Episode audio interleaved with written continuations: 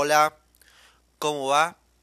En el primer capítulo de este canal de podcast se va a tratar de un tema muy actual que titulé La vida en época de cuarentena.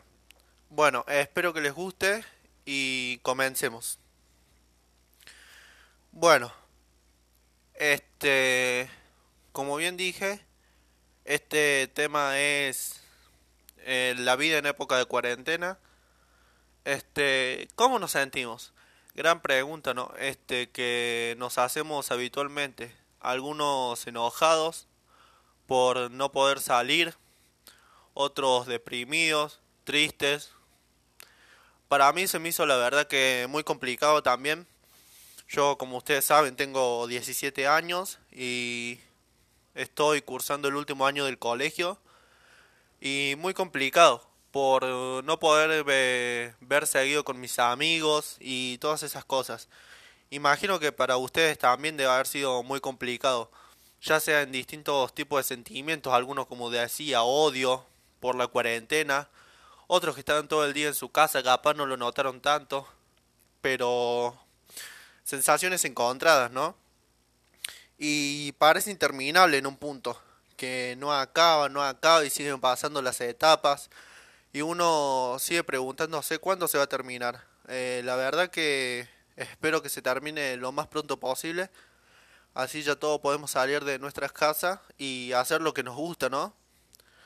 Porque no hay nada más bajo que no poder hacer lo que te gusta, sinceramente.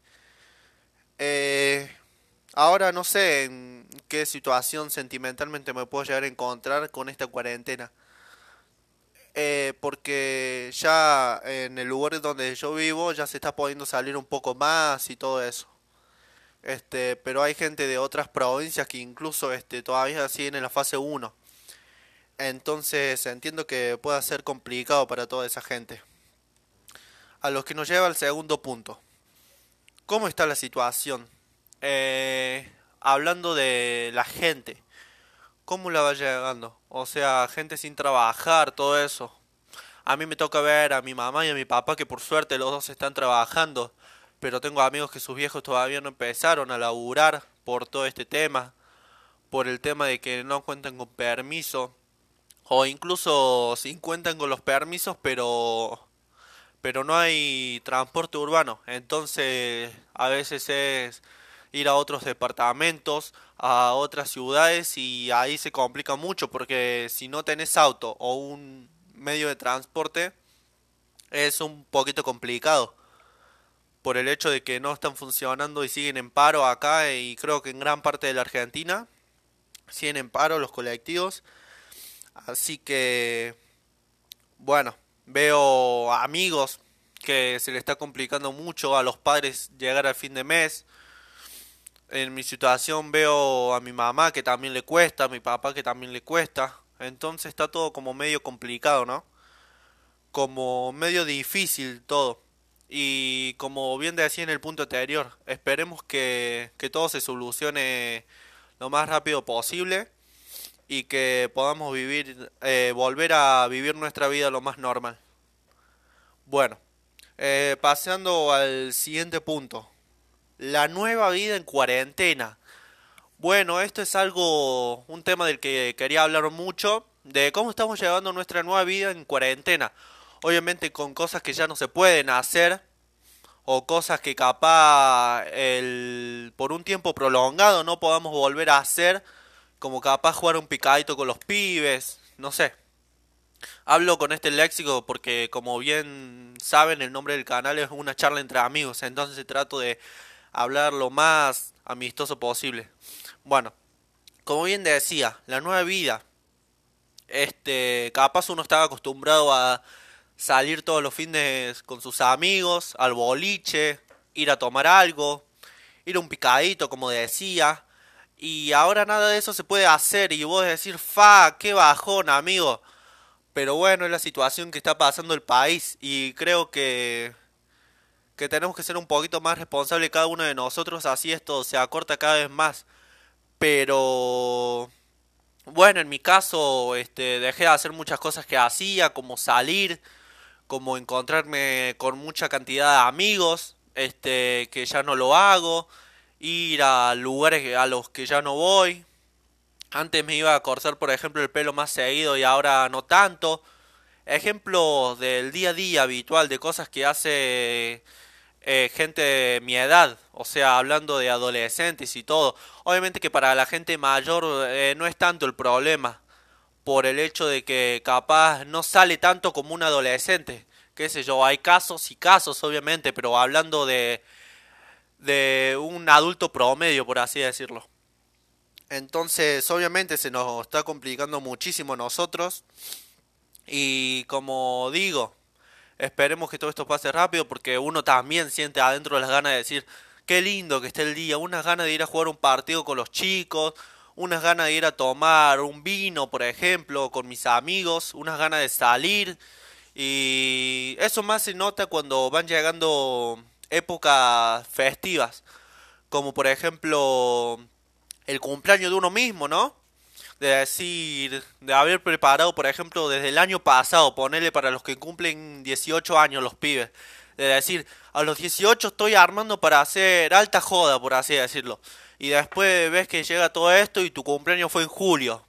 Y fue hace unos días, por decirte. Y medio como que no lo pudiste hacer, obviamente, primero porque los boliches no están abiertos. Y segundo porque estamos en medio de una pandemia. Entonces vos decís, no, qué bajón, toda mi vida esperando esto.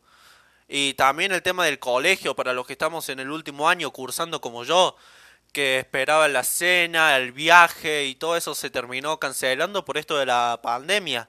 Y es el último año, o sea, 12 años de mi vida tuve cursando y todo esperando este día, ¿no?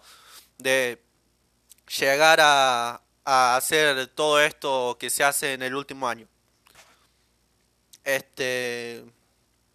Bueno. Pasando al siguiente punto. Se llama Nuevas cosas que descubrimos que sabemos hacer durante la cuarentena. Ja, te la dejé picando, ¿no?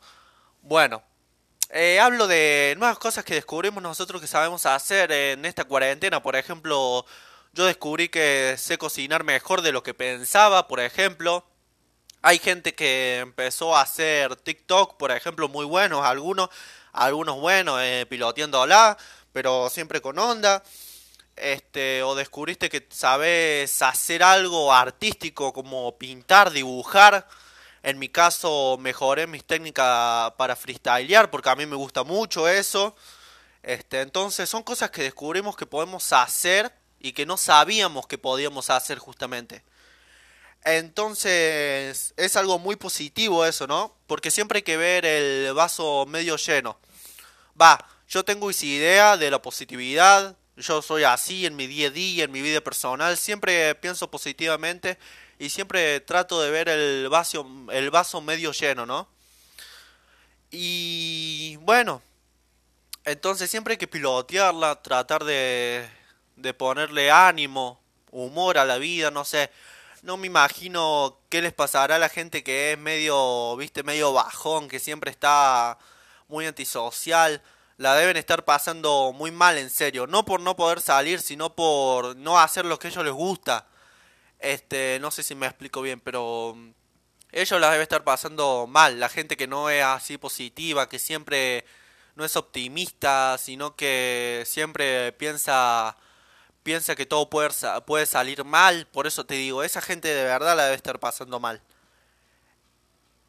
Este pero pero por suerte no es mi caso y creo que no es el caso de muchos, porque veo que muchos amigos también la están piloteando, que che, hoy vemos una peli en casa, que esto que lo otro, obviamente ellos con su familia, ¿no? y pinta pinta entre los pibes, no sé, eh, muchas cosas que se pueden hacer la verdad, porque en el día de hoy, con todo lo virtualizado que está el mundo, hay muchas opciones y muchas posibilidades que mucha gente no sabía que existía la verdad, porque yo por ejemplo no sabía que existía Zoom, por decirte. Y ahora sí sé que existe, entonces creo que esta pandemia cayó en el momento justo para darnos cuenta de que hay algo más allá de, de vivir todo el día todo el día saliendo y cosas así. Hay algo más allá. de que podemos dar un pasito adelante en el tema de, de lo virtual, ¿no? Porque hasta profesoras usan esas herramientas, por eso te digo. Entonces creo que eso es positivo, encontrar distintos métodos para comunicarnos y siempre estar este, atento del uno del otro. Obviamente hay gente que también la está sufriendo porque está separada de la familia. En mi caso yo vivo nomás con mi papá, el resto de mi familia vive en Córdoba. Entonces también es como medio complicado. Pero siempre poniéndole ganas, eh, mandándole para adelante y esperando que obviamente, como bien dije, este pueda podamos encontrar algo positivo entre tanto malo que, que hay, ¿no? Bueno, este fue un capítulo cortito, pero para primer capítulo creo que está bastante bien. Este, un abrazo grande para todos, cuídense mucho, no salgan de sus casas y esperemos que esto pase lo más rápido posible. Un abrazo grande.